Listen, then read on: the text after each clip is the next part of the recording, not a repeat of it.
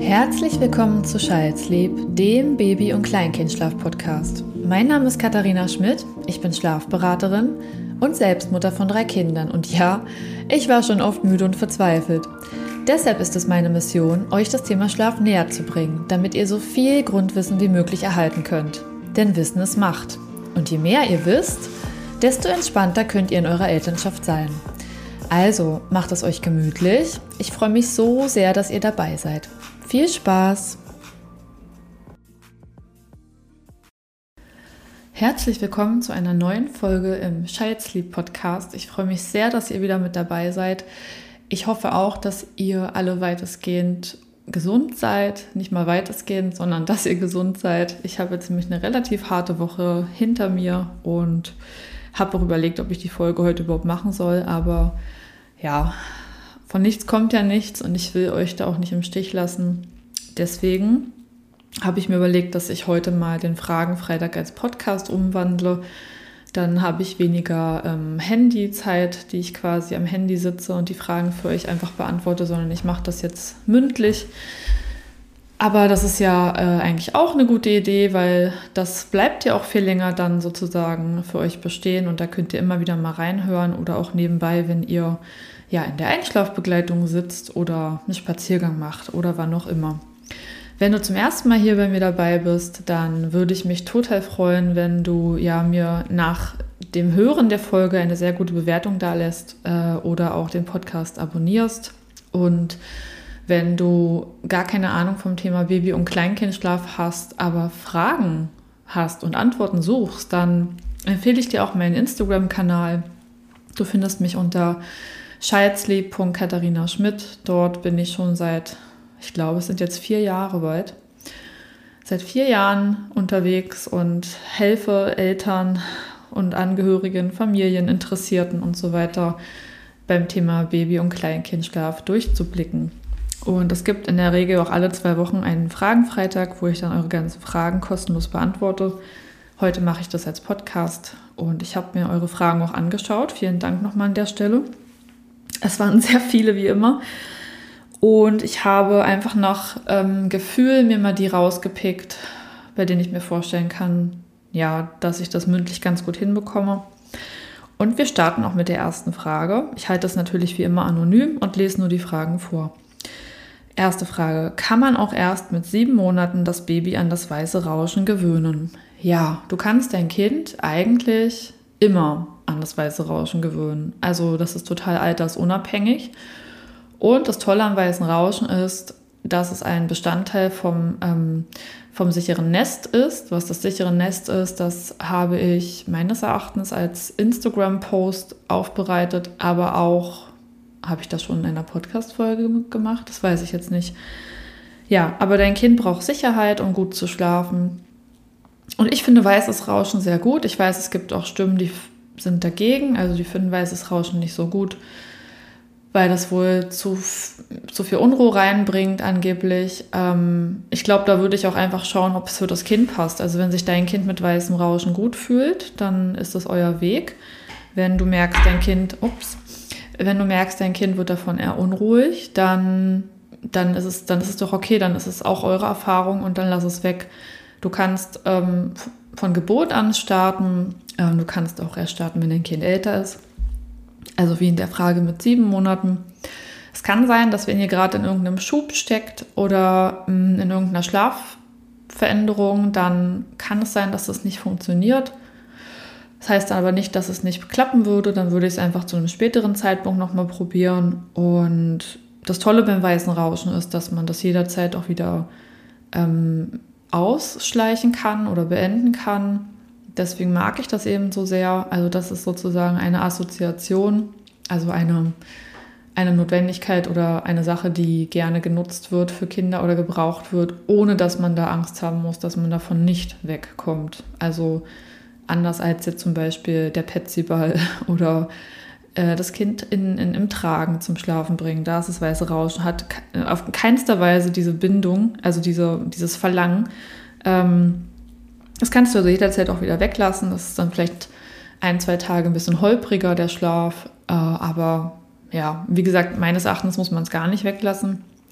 Ich würde das Also so bin ich jetzt. Ich finde, wenn es euch dienlich ist und wenn ihr es auch bitte nicht zu laut anmacht, also richtig laut anmachen geht natürlich gar nicht. Ich würde das auf der fast niedrigsten Stufe laufen lassen, der Lautstärke, so dass man das erst wirklich wahrnimmt, wenn es ganz lange ruhig war. Das reicht auch. Also nicht laut machen bitte. Und wir nutzen das auch immer noch. Und ich kann es aber auch weglassen, weil unsere Kinder schlafen durch. Und wenn Kinder durchschlafen, kann man es auch natürlich einfach weglassen. Aber ich persönlich höre das ehrlich gesagt auch gerne. Also wir haben immer so Regengeräusch.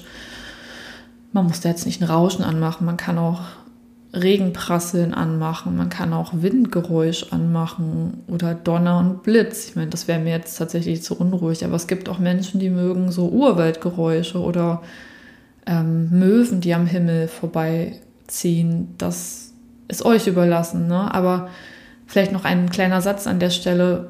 Warum soll weißes Rauschen so, so schlimm sein? Ich meine, das sind ja eigentlich nur Hintergrundgeräusche, die der Umgebung so ein bisschen Lebendigkeit geben. Und wenn wir jetzt mal drüber nachdenken, wenn wir wirklich draußen schlafen müssten als Mensch, dann wären da auch die ganze Zeit Geräusche. Also die Welt ist ja nicht geräuschfrei. Äh, und dein Kind, wenn es in deinem Bauch heranwächst, hat ja auch Geräusche um sich herum. Und warum soll man die Geräusche unterbinden? Wir haben natürlich dadurch, dass wir Häuser gebaut haben und es uns relativ gemütlich und heimlich machen können, ist es tatsächlich so, dass wir manchmal gar keine Geräusche mehr in irgendeinem Raum haben. Aber das ist auch nicht natürlich. Also das ist für mich auch der Grund, warum das ein gutes Nest ausmacht, dass man da noch ein Geräusch mit dazu holt. Also, um jetzt die Frage abzuschließen, mach es einfach, wie es für euch passt. Es gibt keine Altersbegrenzung. Auch Erwachsene schlafen manchmal gern mit ähm, Sleeping Noises oder sowas. Und wenn es euch für euch dienlich ist, dann nutzt es gerne. So, nächste Frage. Aufkommende Wut bei langer Einschlafbegleitung. Was tun? Ja, ich habe ja da auch schon ein, zwei Folgen zu der Einschlafbegleitung gemacht, was man machen soll, wenn es einem alles zu viel wird. Also erstmal, auch wenn es jetzt komisch klingt, aber dein Kind hat keine Schuld daran, dass du wütend bist. Im ersten Moment denkst du, dein Kind hat Schuld, weil augenscheinlich musst du ja in der Begleitung sitzen und augenscheinlich oder offensichtlich ist es für dich so, nur weil du jetzt in dieser Situation bist, hat dein Kind die Verantwortung oder die Schuld, aber das ist nicht so. Dein Kind ist einfach nicht müde, würde ich sagen, oder schon zu müde gewesen. Und die Tatsache, dass das so ist, hat entweder damit zu tun, dass es sich gerade in einem Schub befindet oder, und da musst du jetzt auch mal wirklich Hand aufs Herz machen, du hast den Rhythmus nicht im Griff. Also du bist nicht in der Lage, passende Schlafangebote zu machen. Und das meine ich jetzt auch nicht so vorwurfsvoll, wie es klingt, aber die Verantwortung kann niemals bei deinem Kind liegen. Das musst du vielleicht von Anfang an trennen, weil das hilft dir dabei zu erkennen, dass du, in der, du hast in dem Moment ein Thema mit dir nämlich Selbstfürsorge. Und dein Kind ist einfach wach. ja. Wenn die Einschlafbegleitung länger dauert, dann mach das bitte nicht nach dem Motto, ich muss das jetzt hier durchziehen und ich muss uns jetzt hier beide durchbringen, gar nicht, sondern brich einfach ab. Ich habe da, glaube ich, eine Folge zu gemacht, warum es besser ist, die Einschlafbegleitung abzubrechen. Ich habe nichts, ich, also ihr habt beide nichts davon, wenn ihr da beide wütend werdet und verzweifelt. Also dein Kind wird unruhig werden und vielleicht sogar ein bisschen Angst und Frust haben und du hast Wut irgendwann. Also Kinder sind nicht per se gleich wütend, sondern die spüren diese unruhige Stimmung und die ist definitiv vorhanden. Und die ist auch echt für euch beide toxisch, finde ich. Weil die hinterlässt so einen blöden Nebengeschmack. Also einen Beigeschmack nach dem Motto, Einschlafen ist nicht schön. Also wenn ihr jeden Tag eine richtig lange Einschlafbegleitung habt, jeden verdammten Tag, dann hast du den Rhythmus nicht im Griff. Dann musst du noch mal schauen, ob du das Schlafangebot früher machst oder später. Aber wenn es wirklich jeden Tag so ist, dann musst du, also das, ich mache das jetzt schon vier Jahre, diese Arbeit. Und wenn es jeden Tag so lange ist, dann stimmt was mit dem Rhythmus nicht. Das ist mein allererster Bauch, mein Bauchimpuls quasi. Dafür kann dein Kind nichts. Dein Kind richtet sich ja weitestgehend auch eigentlich nach dir klar, du musst dich, also ich weiß, dass du das anders siehst gerade. Du denkst, ich muss mich den ganzen Tag nach meinem Kind richten. Ich muss meinem Kind Essen geben, wenn es Hunger hat und Trinken geben. Ich muss die Windeln wechseln. Mein ganzer Tagesablauf dreht sich nur noch um mein Kind. Ich weiß schon, dass du das so siehst, aber eigentlich dreht sich auch der ganze Tagesablauf nach dir irgendwo. Also, also er richtet sich auch nach dir. Denn dein Kind ist ja von dir abhängig und davon, was du bietest. Wenn du gerade empathisch wahrnimmst, dass es Hunger hat, dann kann das Essen erhalten. Weißt du, du kannst den Spieß auch umdrehen. Also zum Beispiel bei mir ist es so, dass eigentlich die Kinder schon so ein bisschen auch ja, den Tagesablauf so leben, wie ich ihn vorgebe.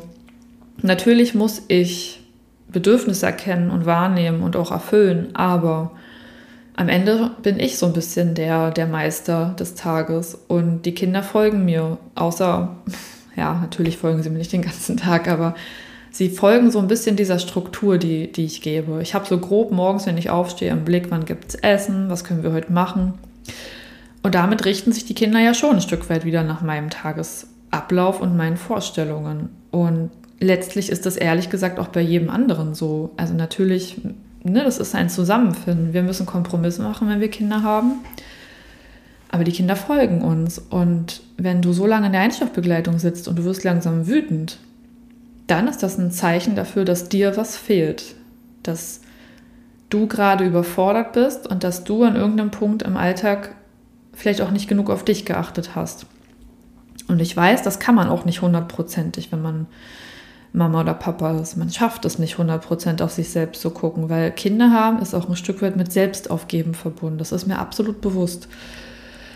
Das heißt, ich will an der Stelle nicht sagen, dass du Schuld hast, sondern, mm, also klein a, euer Rhythmus scheint nicht zu passen, wenn es so lange dauert. Aber klein b, guck doch nochmal, was kannst du jetzt für dich machen? Also wie kannst du es innerlich schaffen, die, die, die Sachlage zu trennen, nämlich von, oh, mein Kind kommt nicht zur Ruhe, es kann nichts dafür. Und die andere Seite, wie kann ich mich jetzt selber hier schützen, ohne dass ich es an meinem Kind auslasse? Weil das wäre einfach nur falsch. Also was du nicht machen darfst, ist schimpfen, meckern, schreien, brüllen, aggressiv werden. Ich kann es verstehen, dass die Impulse da sind. Dann darf man da auch raufschauen. Und manchmal ist es auch schon gut, wenn man das einfach fühlt, also wenn man ähm, dieses Erkennen, ich, da kommt gerade Wut hoch, ist schon ganz viel wert, weil dann kann man es auch irgendwie, finde ich, transformieren in ein, ja, ich, ich, ich bin erwachsen, ich kann mich jetzt zurücknehmen, ich kann identifizieren, dass dieses Gefühl nichts mit meinem Kind zu tun hat und ich schaue mir das jetzt auch gleich in Ruhe an. Sprich, wenn es ewig dauert, steht ihr eben wieder auf, verlasst den Raum, du lässt dein Kind vielleicht noch ein bisschen irgendwo spielen. Also Kinder können sich ja vielleicht manchmal ruhig irgendwo beschäftigen. Ähm, wenn das nicht der Fall ist und du hast ein sehr anhängliches Kind, verlasst trotzdem den Raum und macht nochmal irgendwas anderes. Also wenn ihr den Raum verlasst, geht in einen etwas ähm, immer noch abgedunkelten Raum, also geht jetzt nicht in grelles Licht bitte. Und wenn ihr zusammen einfach nur kuschelt, da sitzt oder ein Buch lest. Und sollte es dir möglich sein, mal kurz dein Kind fünf Minuten abzusetzen, damit es sich beschäftigt. Und du kannst einfach irgendwas für dich machen, egal was. Auf die Toilette gehen, ähm, was trinken, Schokolade essen meinetwegen. Oder kurz ans Handy gehen. Oder vielleicht sogar meine Podcast-Folge hören, wo ich da auch schon drüber gesprochen habe. Oder vielleicht hörst du das ja jetzt auch so gerade. Ähm, versuch dich zu regulieren. Und jetzt kommen wir zum letzten Kern dieser Sache, worauf ich hinaus will. Viele von uns können sich nicht regulieren. Deswegen werden wir wütend in diesen Situationen und verzweifelt. Und warum können wir uns nicht regulieren? Hundertprozentig ist uns das irgendwann im Leben abhanden gekommen. Und das liegt dann in der eigenen Kindheit. Und das geht so weit, das Thema, das geht so in die Tiefe, dass ich das jetzt hier eigentlich gar nicht weiter äh, bearbeiten kann, weil das ist sehr individuell. Aber da darfst du einfach mal dich mit Persönlichkeitsweiterentwicklung oder meinetwegen auch mit Trauma beschäftigen. Ich weiß nicht, was du im Leben erlebt hast. Ich weiß nicht, wie man sich mit dir auseinandergesetzt hat, wenn du verzweifelt warst als Kind. Wenn du geweint hast, wie durftest du Gefühle wahrnehmen? Wie durftest du dich geben? Wie hat man dich angenommen, wenn du wütend warst? All das spielt da mit rein. Also du siehst, es ist sehr, sehr umfangreich. Aber mein erster ähm, Initialtipp wäre, verlasse diese Situation, sitze es bitte nicht aus. Das ist die Sache nicht wert und ähm, versuche euch beiden eine kleine Abwechslung zu bieten. Und dann kannst du es ja nach so 15 bis 20 Minuten nochmal versuchen mit dem Schlafen. Das wäre dann übrigens meine 20-20-Regel. Das heißt, wenn ein Kind nicht innerhalb von 20 Minuten einschläft, dann kann man für 20 Minuten eine Pause machen und ja, nach den 20 Minuten versucht man das nochmal. Ich habe auch die 2020-Regel auf meinem Account auf Instagram. Da muss man gucken, das passt nicht zu jeder Altersgruppe. Achtung, also wenn dein Kind älter wird, ist es eher 30-30-Regel und so weiter. Ja, aber wer mir folgt, der kennt das, glaube ich, alles auch schon. Da wiederhole ich mich nur. Ja, also ich hoffe, ich konnte die Frage einigermaßen gut. Ihr seht also, diese Frage auf Instagram in einer Storyfolie zu beantworten, das geht irgendwie gar nicht. Also weil es einfach so umfangreich ist. So, Machen wir mal die nächste Frage. Ähm, wie kann ich mich während der Schwangerschaft am besten auf das Thema Schlaf vorbereiten? Mm, ja, also ich arbeite gerade an einer kleinen Lektüre, die hoffentlich genau diese Fragen beantworten kann.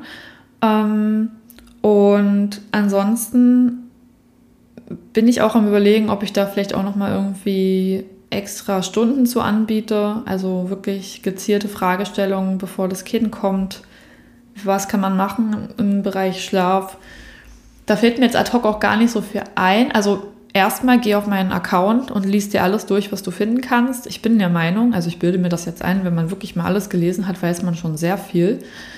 Ähm, zweitens würde ich aber auch jeden einladen dazu, dass er das auf sich zukommen lässt, weil man kann das Leben nicht komplett planen. Es gibt auch gar keine Sicherheiten und vielleicht hast du ein super entspanntes Kind das schläft total viel. Dann hast du die ganze Zeit total viel gelesen. Äh, vielleicht hast du aber auch, und das wünsche ich natürlich niemandem, und das heißt auch nicht, dass das irgendwie dann totales Lebenspech ist. Es kann einfach so sein, aber vielleicht hast du ja auch ein Kind, was sehr, sehr viel weint oder ähm, sehr viele Bedürfnisse hat oder ähm, das erstmal am Anfang dich mehr braucht, als du gedacht hast.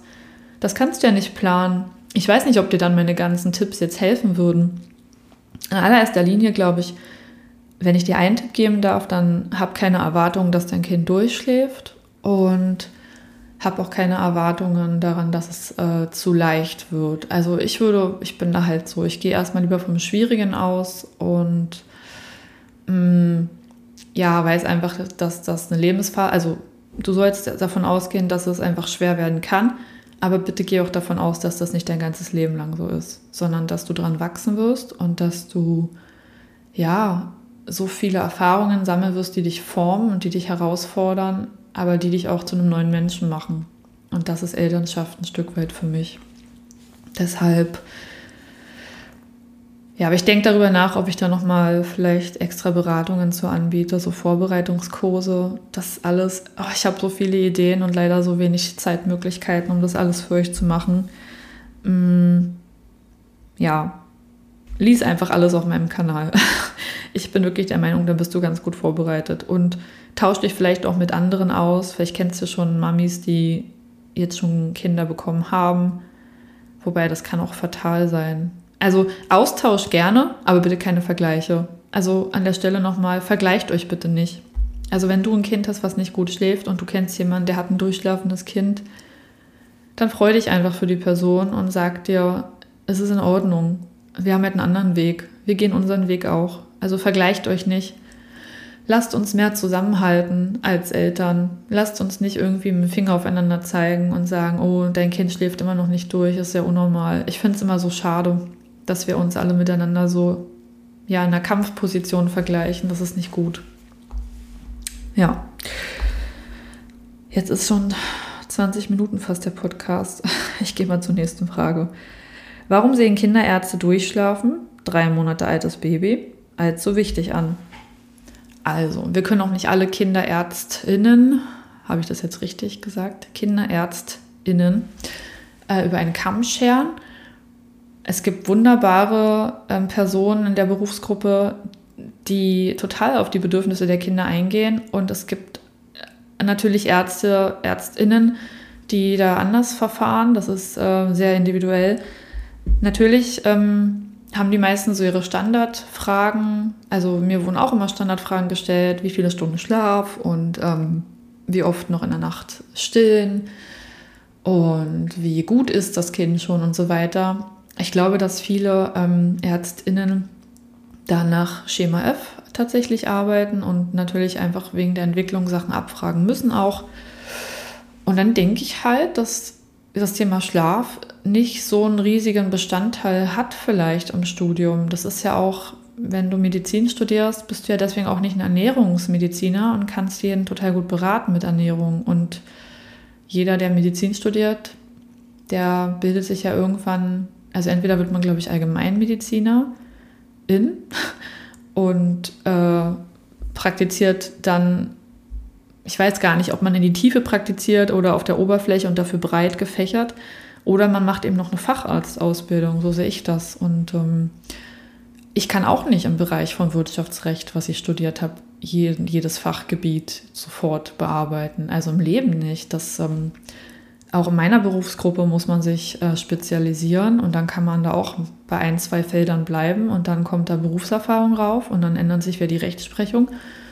Und dann ist man da in seiner Sparte. Und mit der Zeit vergisst man dann irgendwann auch die anderen Grundlagen, die man irgendwann mal hatte. Ich weiß jetzt nicht, wie das bei Ärzten, Ärztinnen ist, aber ich vermute mal, das Thema Schlaf hat jetzt nicht so einen riesigen Raum. Also natürlich können die auch Weiterbildungen machen, aber dann ist eben auch die Frage, wo lernen die das und was lernen sie dann? Und ich denke einfach, viele haben so diese Standardsachen einfach von irgendwoher bekommen. Ein Kind muss ab diesem Monat dann, also das ist ja das, was so überall grassiert. Ne? Ab sechs Monaten können die durchschlafen, dann brauchen die keine Nahrung mehr. Und dann müssen sie mit der Beikurs starten und so weiter. Das irgendjemand hat sich das mal überlegt, dass das sinnvoll ist und das wird seitdem einfach so weitergereicht. Und das ist einfach nicht mehr zeitgemäß. Und ich glaube, deswegen ist es tatsächlich so, dass Kinderärzte das als wichtig ansehen, weil das gehört zu dieser Entwicklungskurve, die, also zu dieser Vorstellung der Entwicklungskurve. Natürlich wird auch oft damit argumentiert, dass Schlaf sehr, sehr wichtig ist für die Gesundheit. Ja, Schlaf ist wichtig für die Gesundheit. Aber ich glaube, da muss man einfach eine Ausnahme machen. Schlaf, also im Großen und Ganzen ist natürlich Schlaf wichtig für die Gesundheitserhaltung und für unsere ganzen körperlichen Funktionen.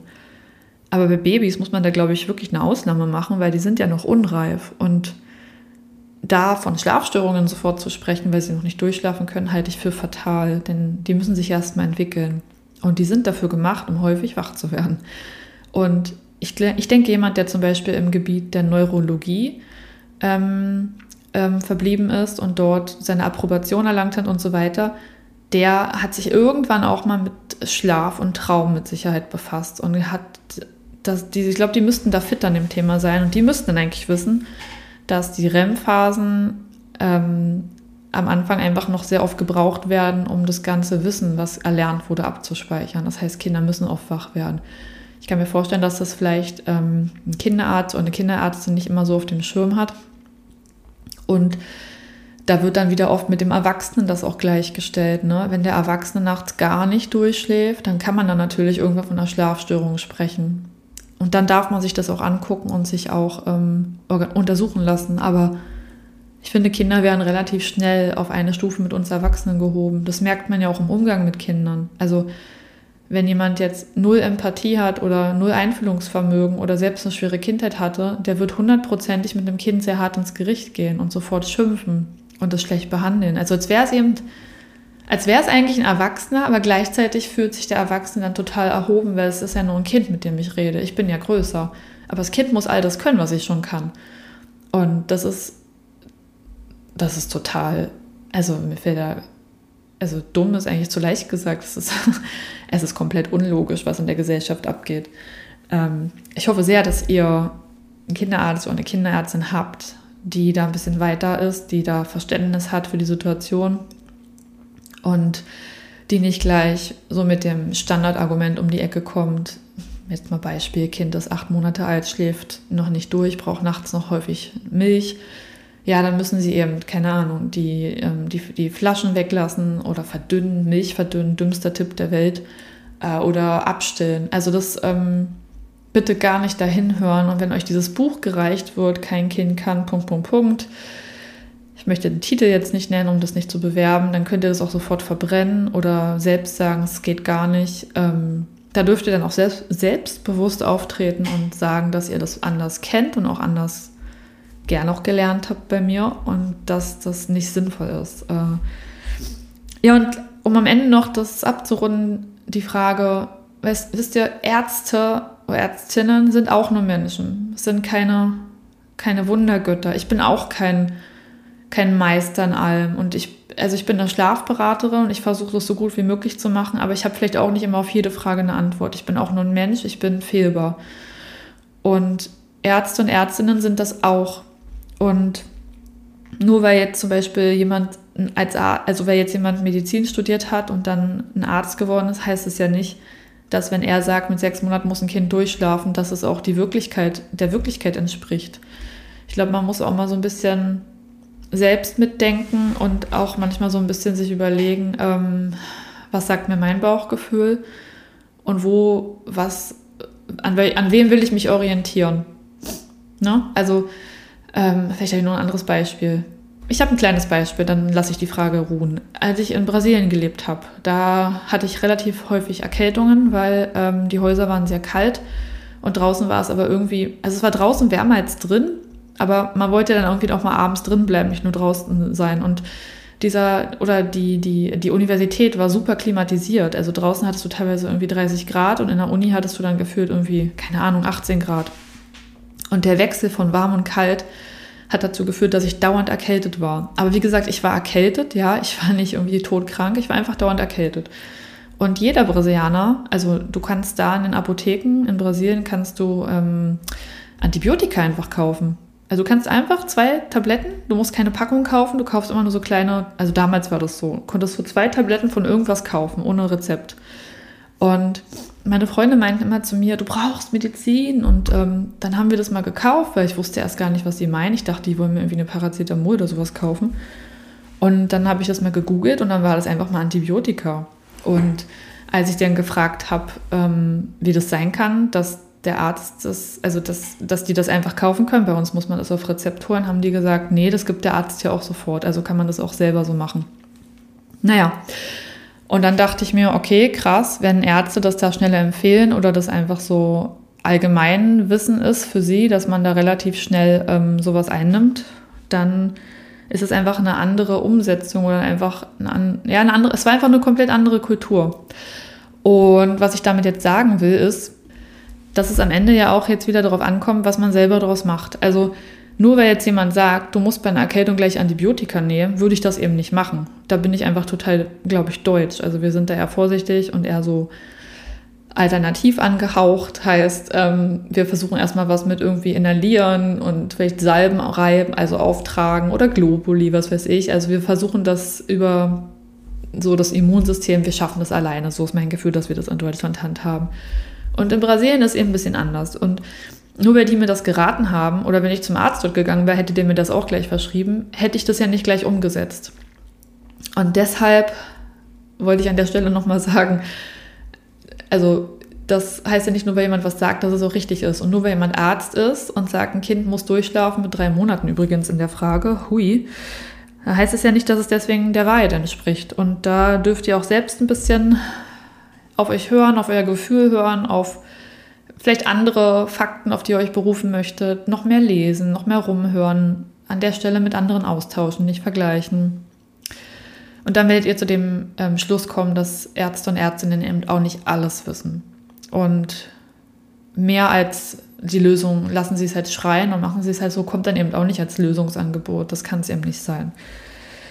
Ja, das war jetzt eine sehr äh, lange Antwort, merke ich gerade. Es ist gut, dass ich das heute nicht alles aufschreibe. So, ähm, ich mache jetzt nochmal die letzte Frage und dann biete ich euch an, dass ich dann einfach noch eine Folge aufnehme und nochmal weitere Fragen mache für nächste Woche. Ich habe wirklich so unfassbar viele Fragen abgespeichert. Ich weiß nicht, wie ich das sonst hätte schaffen können. Wie macht man es der Familie klar, dass ein Baby nicht von 19 bis 7 Uhr durchschlafen wird? Ja, das ist eigentlich wieder so ein Thema, ähm, also warum muss man es der Familie überhaupt klar machen? Was hat die Familie mitzusprechen, frage ich mich gerade. Also warum sollte ich mich gezwungen fühlen, jemandem das zu erklären. Also es fühlt sich an, als wärst du in Erklärungsnot, mm, als hättest du vielleicht oft Auseinandersetzungen mit den Menschen und als müsstest du dich rechtfertigen. Was sehr schade ist, das sollte in der Familie nicht so sein.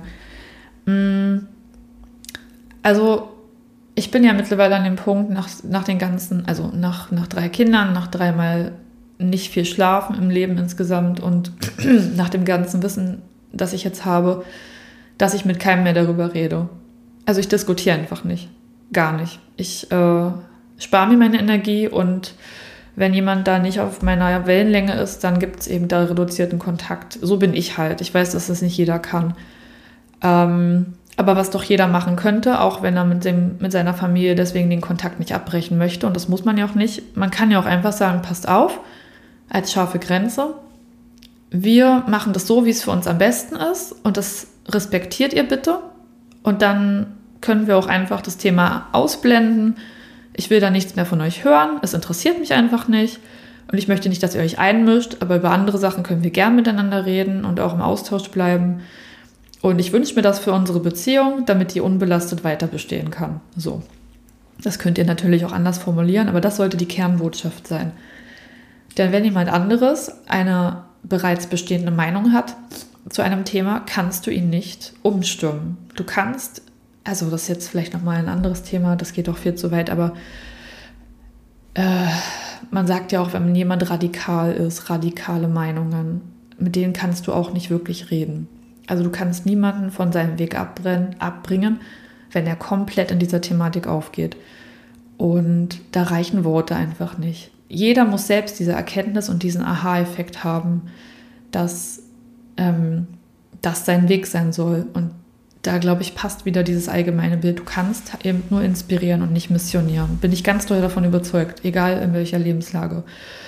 Mm, und wenn es jetzt deine Eltern sind, die das anders erlebt haben, weil die haben vielleicht noch Schlaftraining gemacht oder vielleicht wurdest du ja auch als Baby im, im Krankenhaus schon früh nach der Geburt getrennt, dann gab es gar kein richtiges Bonding, dann wurde ja schon im Prinzip das Kind trainiert, bevor man das Krankenhaus verlassen hat. Das hat ja dann schon gut geschlafen.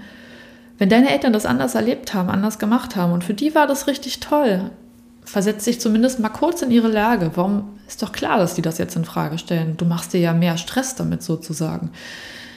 Das heißt nicht, dass ich die Sicht der Eltern gut finde. Das heißt nur, dass ich mich kurz versuche reinzuversetzen. Die haben einfach, also ihr ganzes Leben aus ihrer Perspektive ist das wunderbar gelaufen und es lief total gut und aus dir ist ja was geworden und so weiter. Äh, du kannst nicht ihre ganze Lebensgeschichte in Frage stellen. Das würde ihnen wehtun und das müssen sie schon selber machen.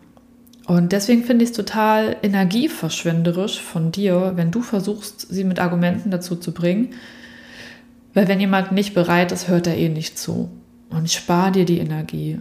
Und wenn sie dich lieben, und das hoffe ich für dich, dann musst du stark und souverän auftreten und sagen, es gibt für mich an dieser Stelle keine Diskussion.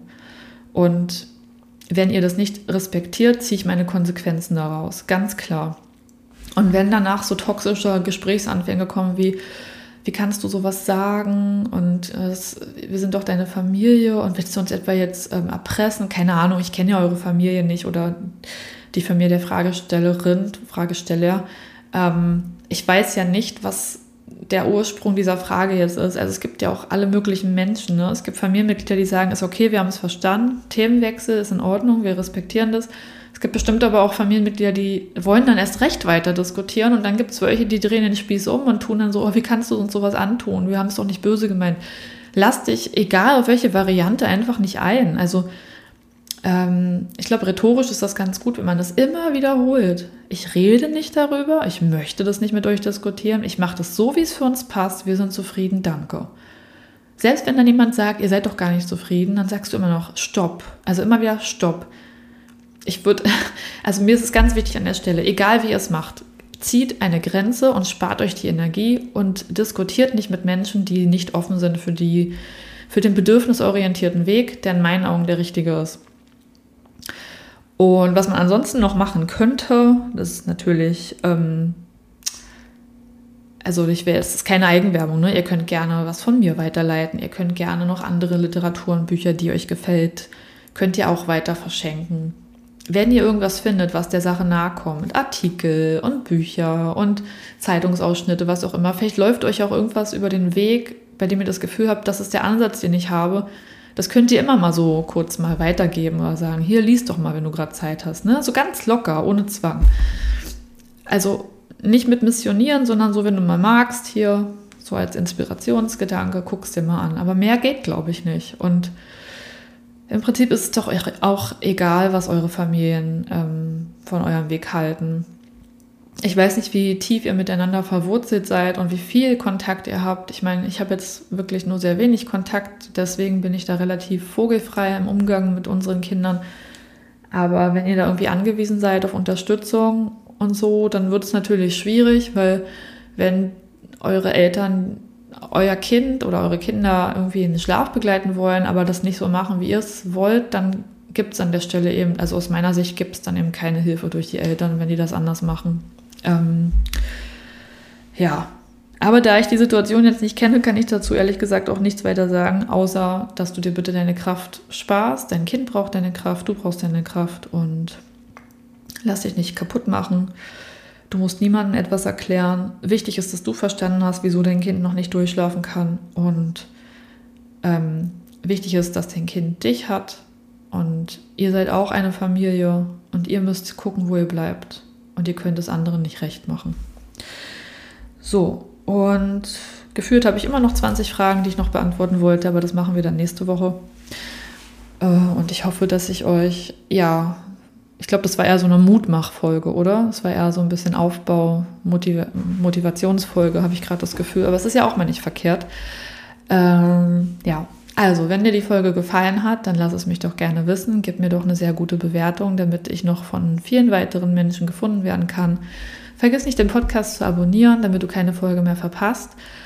Und folg mir gerne auch auf Instagram. Da findest du mich unter schalzlieb.katharina Schmidt.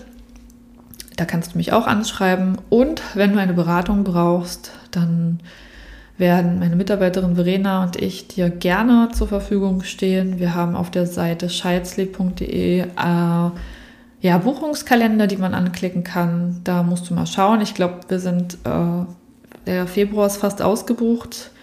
Da musst du mal gucken, ob im März noch was frei wird. Ähm, wenn der März noch keine Termine hat, das kann sein, dass da demnächst äh, also bleib, guck immer mal wieder rauf. Demnächst werden noch ein paar extra Termine im März reingestellt. Das habe ich noch vor. Aber wir haben da gerade ein Projekt und da muss ich mal gucken, wie wir Zeit haben. Genau. Ich wünsche euch jetzt äh, ein wunderbares Wochenende. Ich weiß nicht, ob ihr auch alle Faschings, äh, Karneval, Fasching, je nach Region in Deutschland, ob ihr das feiert. Aber ich wünsche euch auf jeden Fall ein wunderschönes Wochenende und ähm, bleibt auf jeden Fall alle gesund und froh und munter und äh, schlaft alle auf jeden Fall gut und wir hören uns dann in der nächsten Folge wieder. Macht's gut, tschüss!